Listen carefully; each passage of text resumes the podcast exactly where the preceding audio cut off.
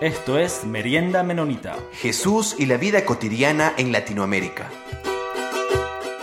Bienvenidos y bienvenidas una vez más a Merienda Menonita. Yo soy Jonathan y estoy aquí como siempre con Peter. Hola Peter, ¿cómo estás? Hola Jonathan, ¿cómo va? Y aquí de nuevo, aunque esta vez no estoy en Quito, pero eh, espero que todo esté bien allá por Quito. ¿Por dónde te encuentras, Peter? Hoy estoy en Río Bamba, que es que le dicen el, centro y la ciudad primicia de Ecuador. Qué bueno, Peter, que te vaya muy bien por allá. Igual te encuentras todavía en la sierra ecuatoriana. Eh, el día de hoy vamos a tener una entrevista sobre esta serie que comenzamos eh, hace ya un tiempo con Jaime Prieto, que estuvimos reflexionando sobre la migración, sobre Biblia, sobre teología y sobre la iglesia. El día de hoy tenemos como invitado, y es un placer introducirles a Saulo Padilla. Él es de Guatemala, pero ahora se encuentra en Goshen. ¿Cómo estás, Saulo? Un placer tenerte aquí. Muy buenas tardes, Peter y Jonathan. Muchas gracias por la invitación. Gracias a Merienda Menonita por, por la invitación de conversar en esta tarde. Eh, pues me encuentro muy bien, un día de, otoño aquí en Goshen, Indiana, en Estados Unidos, y eh, muy contento de estar con ustedes. Gracias, Saulo, por aceptar esta invitación para hablar de un tema muy interesante y en el que debo decir que no, no sé mucho. Siempre nuestros, nuestros entrevistados saben más que nosotros y siempre es un placer aprender de ellos. Y este es un tema que me parece en nuestro contexto contemporáneo, bueno, yo creo que siempre, pero ahora lo creo que lo tenemos muy, muy, muy cercano, que es el tema de la migración. Pero antes de comenzar de lleno, eh, hacerte algunas preguntas, Saulo, quisiera que te presentes tú mismo, que nos digas de dónde eres, qué estás haciendo actualmente. Sí, bueno, eh, yo soy de Guatemala, eh, nací en Guatemala y viví allá por 15 años eh, a esa edad.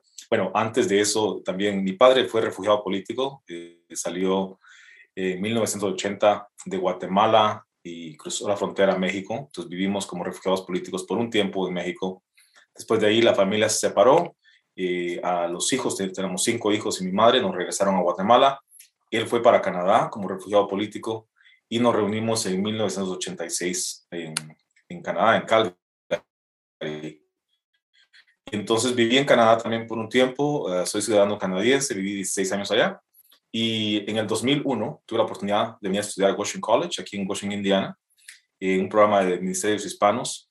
Entonces eh, nos vamos para acá con mi familia y estuvimos, entonces estuve, estuve estudiando en Washington College, después tuve la oportunidad de ir al seminario menonita AMBS eh, aquí en, en, Elkhart, Indiana, y eh, después de eso trabajé por un tiempo con Menonite Mission Network eh, como escritor bilingüe, y ahora me encuentro aquí en Washington, Indiana, trabajando con el Comité Central Menonita como coordinador de educación de migración a nivel nacional, y he estado en esta posición un poquito menos de 14 años, desde 2008. Saúl, entonces, digamos, este tema que tú has reflexionado bastante de manera académica, intelectual, es algo que te toca también desde tu vida eh, relacionarlo, ¿verdad? Sí, esto es, eh, se ha convertido, es, mi trabajo y también sí, he, podido estudiarlo, pero también un tiempo lo he experimentado directamente como hijo refugiado, como migrante. Y pues uh, sí, ya soy de todos estos lugares y de ninguno entonces, un ciudadano global, creo yo, en este momento, porque aún el acento, cuando, cuando regreso a Guatemala, eh, mucha gente me dice, ¿de dónde sos? ¿De, de, Colombia o sos mexicano? Y entonces ah, ya, ya no soy de allí. Eh, si voy a Canadá, pues mucha gente dice, no parece, no parece canadiense. Aquí en Estados Unidos, pues todos piensan que somos mexicanos. Entonces, eh, ¿verdad? Así que se hace, ya no es uno de una, pierdes también un poquito la identidad de dónde, de dónde sos. entonces a mí se me preguntan, ¿de dónde sos? De Guatemala pero sí tengo un poquito de todo esto en la vida. Sí, lo mismo a veces también pienso de, Peter también. No sé, a veces si él es de, de Quito, de, Argentina, de Estados Unidos. Saulo, este, he estado leyendo un libro últimamente de una escritora que se llama Valeria Luiselli, eh, y ella trabaja con gente escritora, pero ella trabaja también con gente migrante, y es una de las personas que tiene que hacerles este cuestionario a los niños migrantes cuando los encuentran en la frontera y tienen que hacerle una serie de preguntas, ya está todo estandarizado y ella relata a veces lo doloroso que es hacerle estas preguntas a esos niños que en realidad no saben este, ni siquiera en dónde, en dónde están, en dónde se encuentran. Y ella dice reflexionando sobre esto, no buscaban el sueño americano, como suele decirse. Los niños buscaban simplemente una escapatoria de su pesadilla cotidiana. Hay varias motivaciones para que la gente migre, pero últimamente, y lo digo específicamente en nuestro país, eh, a veces los políticos eh, que quieren poner, quieren poner leyes más duras a los migrantes no se dan cuenta de, esta dimensión. ¿Qué piensas cuando ves a algunos políticos diciendo en televisión eh, que, mucho, que muchos de los males que casi están en su nación es por culpa de los migrantes? ¿Piensas que es una especie de buscar un chivo expiatorio a, toda, la, a, toda la delincuencia, todo el mal que hay en su sociedad? Sí, claro que sí. en, aquí, por lo menos en Estados Unidos y bueno, en otras partes del mundo también, eh, se echa la culpa a los migrantes. Sin embargo, aquí eh, hay estudios que han estudiado el crimen y la migración y, los migrantes eh, son personas que casi, o sea, no hay mucho crimen en las comunidades migrantes, primero por el, por el, miedo a la autoridad, pero también se tratan de mantener un perfil bien bajo eh, y, sí, mantenerse sobre la ley. Por supuesto que algunos de ellos, eh, eh, sí, la forma en que están quizás rompiendo la ley o, quebrantando la ley es ah, con, sin tener documentos, por lo menos es una, una, forma que muchas veces ellos tienen que navegar, ¿no? El sistema. Pero, pero de otra forma, el crimen y la migración. Entonces, ha habido ya desde desde hace años se ha formado entonces este concepto del inmigrante, por lo menos en este momento eh, se ha cerrado la frontera a los migrantes que, que, están en este momento tratando de pasar porque dicen ellos pueden traer eh, el virus ¿no? en la pandemia.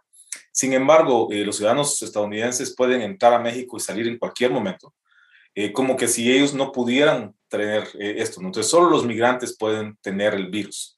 Entonces, eh, entonces se, crea eso en la, mente de las personas y, especialmente cuando un político, una persona que está en el poder eh, o que está arriba, lo está diciendo, entonces eh, de una forma contamina el pensamiento y las narrativas que las personas tienen acerca de los migrantes. Entonces, yo creo que eso es, ah, es algo que tenemos, entonces en las iglesias también, los han, lo han consumido. Cuando yo he visto las iglesias muchas veces, los hermanos en las iglesias quieren comenzar la conversación desde el ámbito, desde, desde la, perspectiva política.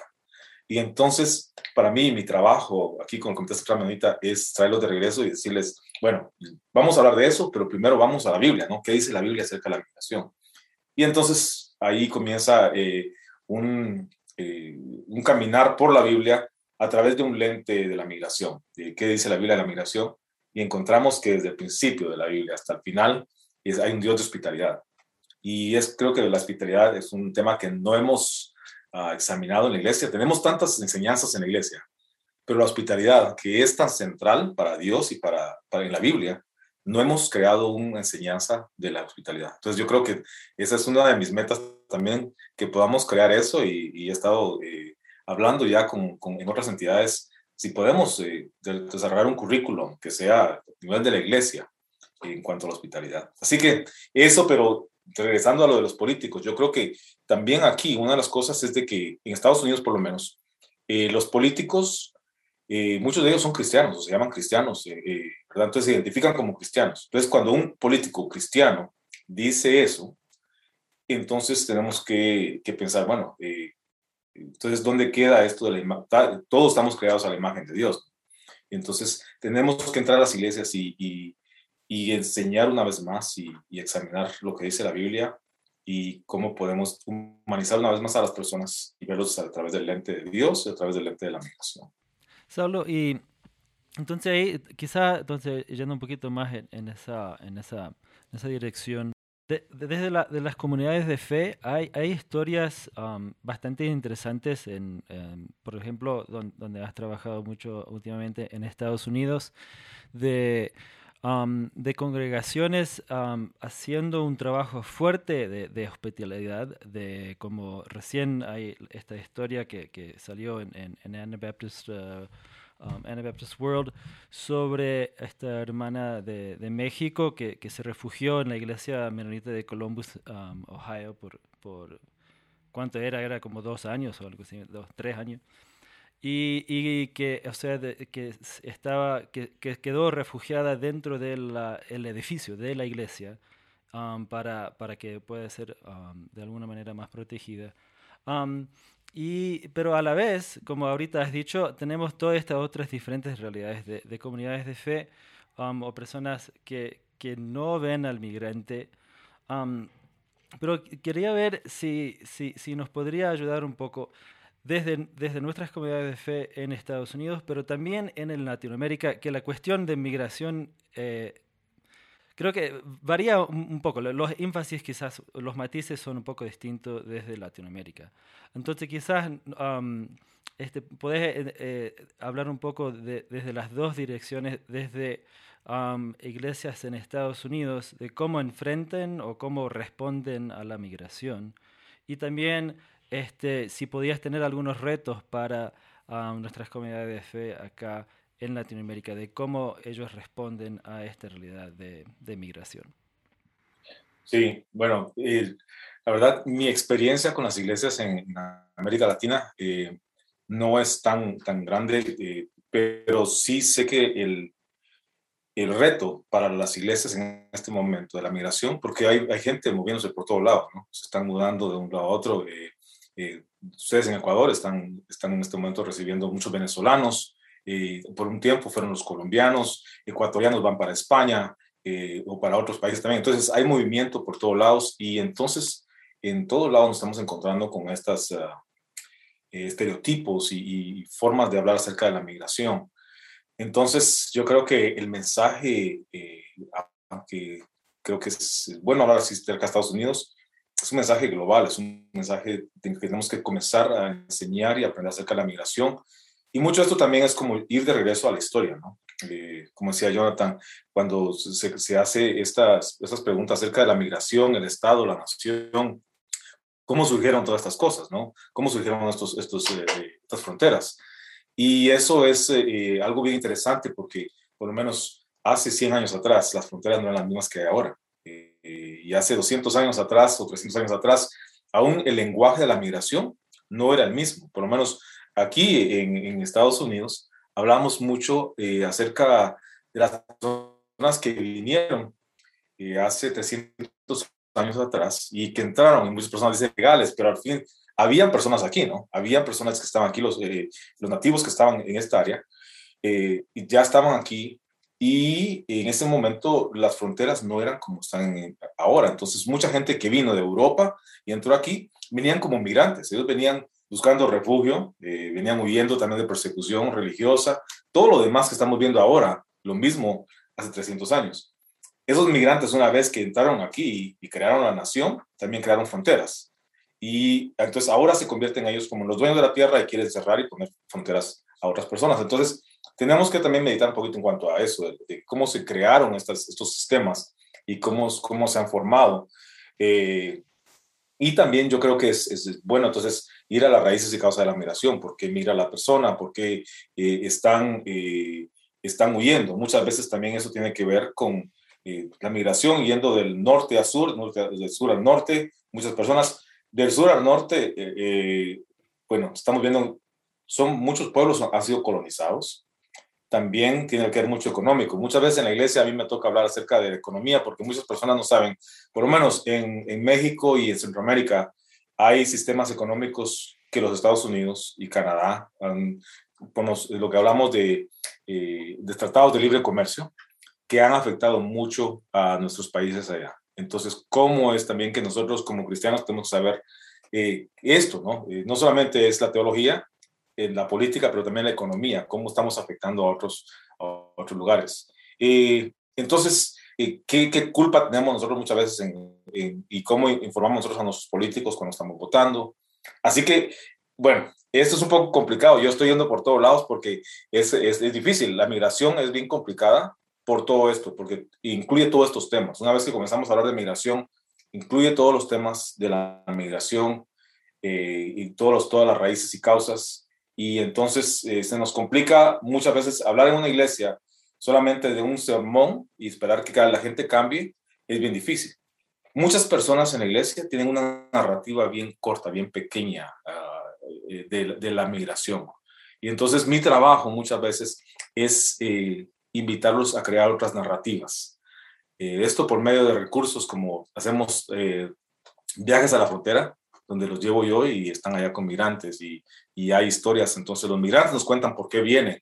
Y entonces también hablamos con la patrulla fronteriza. Y de repente nos encontramos con hermanos, en la patrulla, en la patrulla fronteriza, nos encontramos con hermanos que son cristianos, son bautistas, presbiterianos, eh, son cristianos también que están trabajando allí. Entonces también eh, nos encontramos con que esas personas están bajo sistemas. El, el arzobispo Oscar Romero decía, el, el, pecado del sistema es poner al pobre contra el pobre. Muchas veces encontramos eso ahí en la frontera, que, que los latinos, eh, hijos de, de, de, indocumentados en el pasado, ahora son parte de la patrulla fronteriza y están en contra de los migrantes que vienen llegando y entonces están ahí eh, eh, combatiendo el uno con el otro. Bueno, no sé si respondí a tu pregunta, pero... Saulo, y, pero siguiendo esto que estás comentando, que me parece muy interesante, yo iba te, iba a traer el tema de la imaginación, de la incapacidad que a veces tenemos como iglesia de podernos imaginar a ese otro diferente a nosotros, de que a veces está por encima de la comunidad cristiana, está eh, la nación, el Estado. Y como dice un teólogo, si nos permitirían no matarnos entre cristianos en una guerra, eh, ya hemos avanzado bastante. Entonces, eh, hay un teólogo que se llama William Kavanagh y él dice que la política es un ejercicio de la imaginación. Siempre compromete la imaginación igual que lo hace el arte. Eh, y a veces nos engaña la aparente solidez de los materiales de las políticas, sus ejercicios y oficinas, haciéndonos olvidar que esos materiales están organizados por actos de la imaginación. Y él se hace esta pregunta, ¿cómo se persuade un joven campesino que debe viajar como soldado a otro continente y matar a gente totalmente desconocida? Hay que convencerle de la realidad de las fronteras y considerarlo profundamente, místicamente unido a una comunidad nacional. Mi pregunta, eh, Saulo, es, ¿cómo hacemos, ya dijiste aquí algunos ejemplos, para poder estimular esa imaginación de las personas que puedan ser capaces de imaginar a, otros tipos de cristianismos en diferentes lugares y de esa manera darle la bienvenida eh, al extranjero? ¿Y cómo hacer esto? También eh, requiere, como dices tú, hablar de, economía, hablar de política y poner también en duda esta idea fuerte del Estado-Nación, de que yo soy ecuatoriano y principalmente eso es lo que me define. Claro, sí.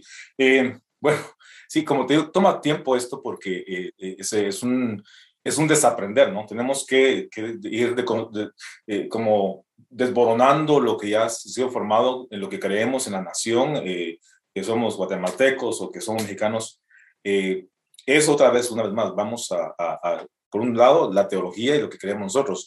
Si creemos que todos somos, desde el fundamento de que todos somos creados en la imagen de Dios, comenzando por ahí, perdón, y después de eso construir sobre eso. Uh, cuando, cuando yo digo personas a la frontera, eh, un ejemplo, eh, hace un tiempo atrás, un hermano de Ohio, eh, menonita, me escribió un email y me dice, bueno, ustedes como el Comité Central Menonita apoyan a estos 20 mil ilegales que están cruzando la frontera ahora. Este, ¿Qué están haciendo acerca de, este, de, de, de, este, de esto? O sea, ¿están apoyando toda la, la inmigración ilegal? Y entonces, eh, yo en ese momento estaba organizando uno de estos viajes de aprendizaje a la frontera. Así que le mandé un mensaje diciéndole, bueno, el Comité Central Menonita trabaja en 50 países haciendo todo este trabajo, eh, tratando de, de ayudar a la gente para que se queden en sus comunidades. Pero le dije, vamos a la frontera, ven conmigo y, y nos vemos allá y vemos qué está pasando. Eh, él me escribió un mensaje de regreso y me dice, voy a orar acerca de esto y vamos a ver qué pasa.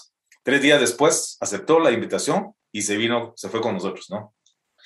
Cuando llegamos allá a la frontera, él eh, vio, primero, bueno, algunas de las cosas que estaban pasando, fuimos a la frontera, tocamos el muro de la frontera, eh, estuvimos allá orando, vimos las tumbas de migrantes que, que han muerto en la frontera y que están, nadie sabe quiénes son, no, no, identificados. Y entonces, después de eso, también estuvimos visitando con la patrulla fronteriza y ahí nos encontramos con uno de los, de los oficiales de ahí que era, era bautista. Y lo primero que nos cuenta es una historia donde encontró a un migrante y él lo primero que hizo, eh, dice que sacó su sándwich, sacó agua y entonces le dio al migrante porque no había comido como por dos días y después de eso, entonces dice, bueno, tuve que curarlo, sacar unas espinas que tenía en los pies y en las manos, y lo tuve que llevar para que lo deportaran. Pero dice, él, eh, dice el de la patrulla, mi fe eh, informa mi trabajo. Y este hermano de Ohio como que no sabía qué hacer con eso, ¿no? Porque él quería como que fuera fuerte este de la patrulla. Bueno, eso fue en la mañana de ese día. En la noche, cruzamos al otro lado de la frontera de México y estábamos eh, eh, en un pueblito, Agua Prieta, al otro lado, y una familia mexicana nos había invitado a comer. El, el, eh, el hombre de la casa que se había cocinado nos comienza a contar su historia, que él había estado en un centro de detención en un momento en Phoenix, Arizona, y que lo habían deportado después a México, pero él había aprendido a cruzar gente, entonces se convirtió en coyote o, este, cruzando, cruzando gente, ¿no? De un lado para el otro. En eso él comienza a ir a una iglesia presbiteriana y, pues viene, viene a Cristo y se convierte. Entonces, eh, pero todavía se cruzaba gente de vez en cuando y llevaba su Biblia en la mochila que ayudaba a cruzar gente. Después de eso ya dejó de hacerlo y comenzó a trabajar ahí nada más y ya no cruzó gente. Y entonces él nos contaba todo esto y de repente este hermano de Ohio ya no sabía qué hacer con las historias, ¿no? Un patrullero de la, de, la, de la patrulla fronteriza que era anabautista, bueno, era bautista y que ayudaba a los migrantes, digamos, de una forma en la que los trataba humanamente. Y el otro que estaba al otro lado, que era un, eh, un, coyote que estaba pasando a la gente, que era un hermano presbiteriano, y aún él nos dice, el, hermano presbiteriano, que era coyote, dice, yo oraba por la gente antes de pasarlos, dice, que cada uno llegara y le, rogaba a Dios y que cada uno llegara a sus familias, eh, que llegara bien, ¿no? Entonces, eh, esta es al final de la noche del hermano este de Ohio, antes de, salir de ahí de la casa, le dice al hermano que, de la casa, le dice, si alguna vez pasas otra vez a Estados Unidos y llegas a Ohio, yo tengo un negocio y puedes venir a trabajar para mí. Entonces, eh, esto toma muchas veces lo que es desboronar estas murallas, ¿no? Es como el encuentro humano con humano y de historias y de narrativas. Y, y entonces ya como que las fronteras se van, se van yendo para abajo y ya vamos viendo, en, encontrando uh, a Dios y al humano en el otro. Ya no solamente un migrante o es algo, sino que encontramos eso. Entonces yo creo que para desboronar muchas veces esos esos muros que son mucho más grandes que la frontera aquí, sino que los muros invisibles que hay en nuestra mente y nuestro corazón. Entonces, es necesario un encuentro personal con el otro. Y entonces, para ahí más o menos, yo creo que esas historias las he visto un, vez tras vez. Y eso ha ayudado a traer y a desboronar eh, esto, estas, la nacionalidad, eh, la política, ¿no? Este hermano después no sabía qué hacer. Él me, él me decía, deberías de venir conmigo una, una vez a, a Ohio a hablar en mi iglesia, porque él había causado mucho problema eh, siendo muy conservador en su iglesia, ¿no? En la política. Y después ahora iba a regresar y contar estas historias y no sabía cómo contarlas. Saulo, y tú mencionaste que a veces la gente cuando quiere hablar de estos temas siempre se va a la parte política, ¿no verdad? Y hablarlo desde el derecho y cuáles son las leyes que hay ahora, que es importantísimo, ¿no verdad? Sin embargo, eh, la siguiente pregunta que te quiero hacer tiene que ver a veces con este mandato que lo hemos dejado de lado, que es el mandato a la hospitalidad. Eh, ahí en Hebreos 13, ¿no verdad? Eh, nos habla sobre permanezca el amor fraternal, no os olvidéis de la hospitalidad, porque por ella algunos sin saberlo hospedaron ángeles. Entonces, quisiera preguntar, ¿nos podrías dar algún bosquejo sencillo? Yo sé que esto podría llevar no solo una prédica, sino una conferencia entera, pero un bosquejo sencillo sobre la hospitalidad. En nuestra sociedad podemos hablar es limitarnos a hablar simplemente sobre leyes para refugiados y para gente migrante. ¿Cómo, cómo podríamos entrenarnos en esta hospitalidad desde que somos niños, desde la escuela dominical para, nuestros, para, para los pequeños? Claro. Y resulta que en la Biblia, y la única forma que podemos entender ese, ese versículo es yendo de regreso a, a los tiempos en la antigüedad, se creía que, y, se lee en las escrituras, que Dios bajaba eh, Dios bajaba a nosotros, Dios bajaba a los humanos y estaba entre nosotros. Y muchas veces eh, Dios aún eh, como que nos probaba de alguna forma. venía Dios y en Génesis, por lo menos, Dios viene y se encuentra con Abraham, ¿no? Y Abraham no sabía que era, que Dios el que venía, pero Abraham viene, ve, ve tres hombres que vienen a su carpa y Abraham, perdón, Abraham se tira al suelo y les ruega que entren y se queden ahí, que les va a dar agua a sus, a sus caballos, sus camellos y y entonces él ofrece hospitalidad. Pues en ese momento, entonces, eh, un encuentro con Dios fue por medio de la hospitalidad. Y entonces Abraham es bendecido por medio de eso. Entonces ahí comienzan historias donde Dios baja a los humanos. Y bueno, eh, ¿qué más decir? O sea, Dios baja a nosotros por medio de Jesucristo, ¿no? Y, entonces Jesucristo eh, está entre nosotros y camina entre nosotros y nadie sabe que es Dios caminando entre nosotros. Entonces, esa, eso, eso de Hebreos 13.2 solamente lo podemos comprender si tenemos, sabemos de que Dios baja a nosotros y está entre nosotros.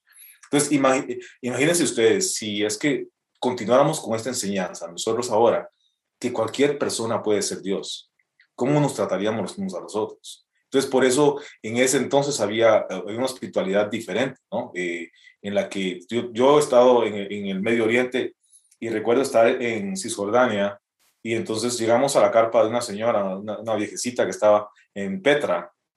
Y cuando llegamos, eh, ella inmediatamente agarra té y lo pone en una, una, tacita y extiende la mano y nos recibe en su, de su carpa con té en la mano, ¿no? Entonces, eh, esto todavía se practica en, muchos lugares, pero sin embargo nosotros aquí o en algunas culturas ya lo hemos perdido. Y en la iglesia creo que no se ha experimentado, no se ha examinado bien el asunto de la hospitalidad, la cual desde el principio Dios nos invita a la hospitalidad. Hay por lo menos eh, en la Biblia, eh, en el Antiguo Testamento, 92 veces se menciona al extranjero, hay leyes de cómo tratar al extranjero, hay leyes de cómo eh, pagarle al extranjero, o sea que hay muchas cosas. Y en el Nuevo Testamento vemos a Jesucristo. En, el, en, en Mateo, cuando es el juicio final, eh, vemos de que en el capítulo 25 hay el juicio final y Dios separa ¿no? Eh, a, los, a los cabritos de las ovejas. Y lo que está pasando allí, el juicio no es basado en lo que creías o lo, todo lo demás. El juicio es basado en quién ofreció hospitalidad y quién no. Eh, ¿Verdad? Me diste de comer, me diste de beber, me visitaste en la cárcel. Entonces, la hospitalidad es, es algo muy importante para Dios. Tanto de que el juicio final es basado en la hospitalidad. ¿Quién ofreció entonces yo creo que tenemos que examinar mucho la hospitalidad y hacer de esto una enseñanza donde nuestros niños en la escuela dominical, pero nosotros también como adultos comencemos a ver un poco más acerca de esto y examinarlo más, que sea una enseñanza fundamental en la iglesia. Saulo, y, y entonces un, un, ejercicio que, que, yo, yo he hecho o, como un tipo de, análisis eh, viviendo acá en, Ecuador con mi familia, cuando nosotros llegamos ya hace más de seis años a, Ecuador, a Quito en particular, nosotros veíamos por, por muchas diferentes partes en, la ciudad y afuera de la ciudad que había un, un fuerte trabajo de, de, pensar en, en la hospitalidad. Inclusive había como un trabajo eh, político del gobierno de recibir turistas, y había un fuerte trabajo ah, en cuanto a eso. Y Ecuador eh, lleva más de, más de 50 años no recibiendo a personas refugiadas desde Colombia. ahora, en los últimos, yo diría, en los últimos tres años, con, como, como ya mencionaste, la, la, la, la ola de, de, migración desde, desde Venezuela, de tener hasta, algunos dicen, casi quizás hasta un millón de, de, personas desde Venezuela que han llegado a Ecuador. Y pensando, Ecuador tiene una población de como 18 millones de personas. Empezó como un giro al nivel de, de personas común y corriente y, y, también, como dice Jonathan, al nivel político también. ¿Qué, ¿Qué podemos hacer en cuando, cuando hay ese, o sea, porque es un, como un nivel crítico, ¿no?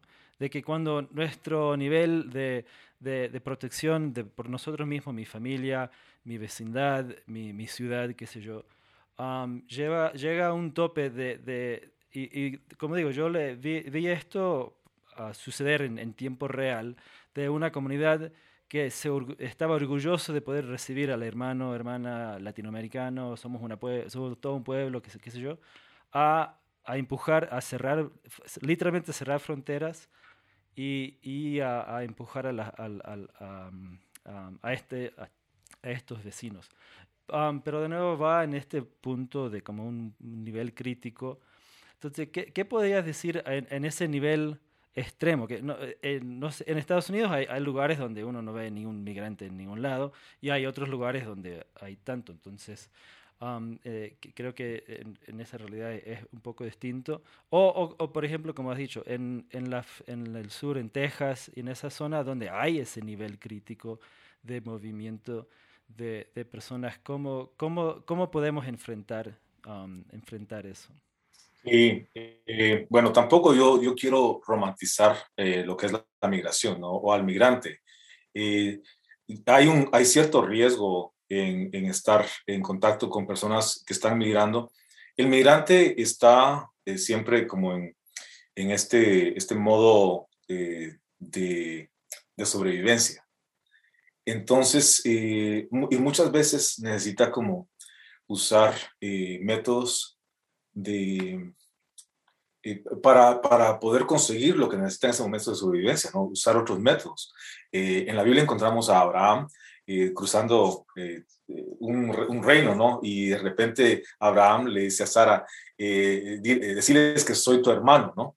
entonces encontramos al padre Abraham, padre de la fe, mintiendo eh, digamos, con documentos falsos, ¿no? Tratando de, de, de, cruzar esta, este, este reino. Entonces, ¿cómo podemos nosotros eh, ver de que el migrante muchas veces también se vale de otros mecanismos? Y estamos recibiendo personas que vienen heridas, que vienen eh, de, de, lugares muy eh, mal, mal eh, eh, en un momento muy malo, y entonces llegan a nuestros lugares y cómo podemos cuidarlos, cómo podemos también entender de dónde vienen eh, hay, hay una fatiga de la compasión que muchas veces se, se da también eh, con, las personas que están todo el tiempo eh, trabajando con personas que están heridas, con personas que están eh, tratando de buscar refugio y cuidados. Y entonces, tanto es conocer eso, conocer que las personas que vienen llegando, que el extranjero no hay que romantizarlo, que hay cierto riesgo en eso, y también a las personas, a las comunidades que están recibiendo, ¿no? Las comunidades recipientes, entrenarlas en esto, en que cuando hay que comenzar a, ver, cuando ya nos estamos cansando de ofrecer compasión, y entonces comenzar a reconocer eso, porque sí, la tentación es entonces a, dar vuelta, y entonces nos convertimos muchas veces en los que están tratando de evitar de que la gente venga. Eh, en eso. Entonces, eh, nosotros he estado trabajando últimamente en, el trabajo de cómo trabajar con personas que han sufrido trauma, el trauma de la migración. Y entonces eso es otro tema para otra ocasión, pero sin embargo en esto cabe decir de que las personas que, que están sufriendo trauma y también el trauma que también eh, da el trabajar con personas y ofrecer servicios en nuestras comunidades. Entonces, ¿cómo podemos nosotros eh, eh, hacer un, una evaluación personal de cuando esto nos está afectando ya y nos estamos comenzando a, a dar vuelta en ese sentido y ya los eh, hay personas en, en la, que vienen a nuestras iglesias y si eso, ellos cometen algo malo, no lo cometieron porque son migrantes, lo cometieron porque son humanos, ¿no? Entonces esa es la otra cosa, que no, eso, la gente no hace las cosas porque son migrantes, lo hacen porque, entonces, porque son humanos y porque todavía están, o sea que, eh, ¿verdad? Ten, todos llevamos eso. Entonces separar un poquito eso porque entonces ya podemos, perdón, entramos a poner un estereotipo de que todas estas personas son iguales. Esta persona hizo esto por ser humano, y no por ser migrante. Entonces también comenzar a comprender las cosas de esa perspectiva también es muy bueno.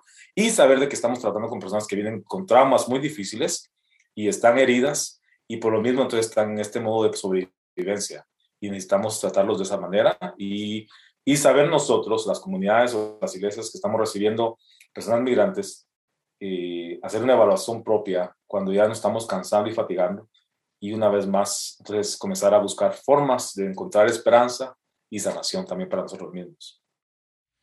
Bueno, muchísimas gracias a Saulo por, por, esta conversación y muchas gracias este, um, por, por, um, por, aceptar y, animar.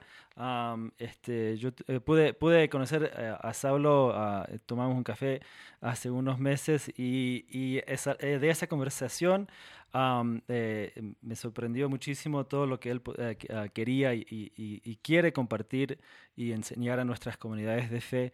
Um, entonces, de ahí salió este, este trabajo de, de, de, haber, de, tener una serie de conversaciones ah, sobre migración. Entonces, muchísimas gracias, Saulo, por, por el trabajo que, que haces y, y por este, compartir con, con, nosotros acá. Y muchas gracias a ustedes también. yo creo que aquí, bueno, tocamos un poquito de todo, ¿no? De teología, pero solo para, para su audiencia también. Entonces, en el futuro, creo que van a tener ustedes invitados que van a estar hablando directamente acerca de la Biblia. Eh, Danny Carroll, que es excelente eh, maestro y profesor en el área de migración y la Biblia. Entonces, yo creo que él va a dar este, un, excelente eh, caminar a través de la Biblia eh, por medio del ente de la migración. Y otras personas también que van a estar dando sus historias. Entonces, yo creo que esto es como una, una prueba de todas estas cositas que se dan con la migración y también lo complejo que es la migración. Así que muchas gracias a ustedes por esta invitación y pues quedo a la orden. Eh, si también alguno, alguien en la audiencia tiene preguntas, pues pueden darle mi información y continuamos la conversación. Gracias, Saulo. Y allá te comprometemos de antemano, entonces. Si tenemos varias preguntas ahí, entonces programamos una segunda entrevista más adelante. Gracias también por tu capacidad increíble de síntesis eh, y gracias por todo tu trabajo, Saulo. Un placer. Muchas gracias a ustedes. Sí, eh, muchas gracias de, nuevo, Saulo, y, como siempre agradecemos a la revista Baptist World y a la Red Misión por hacer este espacio posible.